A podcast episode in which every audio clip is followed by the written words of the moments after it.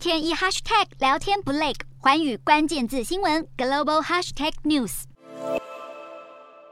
眼看中国共产党二十大越来越近，中方官媒新华社在八号刊登出七千七百字的长文，大力称颂中国主席习近平。即便动态清零政策引起不少打击经济的质疑声，但新华社依然大篇幅描述习近平的防疫与经济成绩。不过，外界许多见解显然大不相同。就在新华社刊文的同一天，《纽约时报》也报道习近平，形容他把自己定位成从毛邓时期以来最强大的领导人。对习近平而言，国家安全成为他政权的核心追求。然而，这不仅是指军队，更是人民生活中各种层面的掌控。譬如，为了找出潜在异议人士，社区会成立人民防线小组，奖励那些举报危害安全行为的民众，并且政府比想象中更加密集地在紧盯人民一举一动。香港和新疆就是明显范例。纽约时报评论，习近平把维护国家安全变成他巩固权力的手段，在过去十年来全方位扩大政治、金融以及各种民生层面的把控，为二十大往后的道路做好一切铺垫。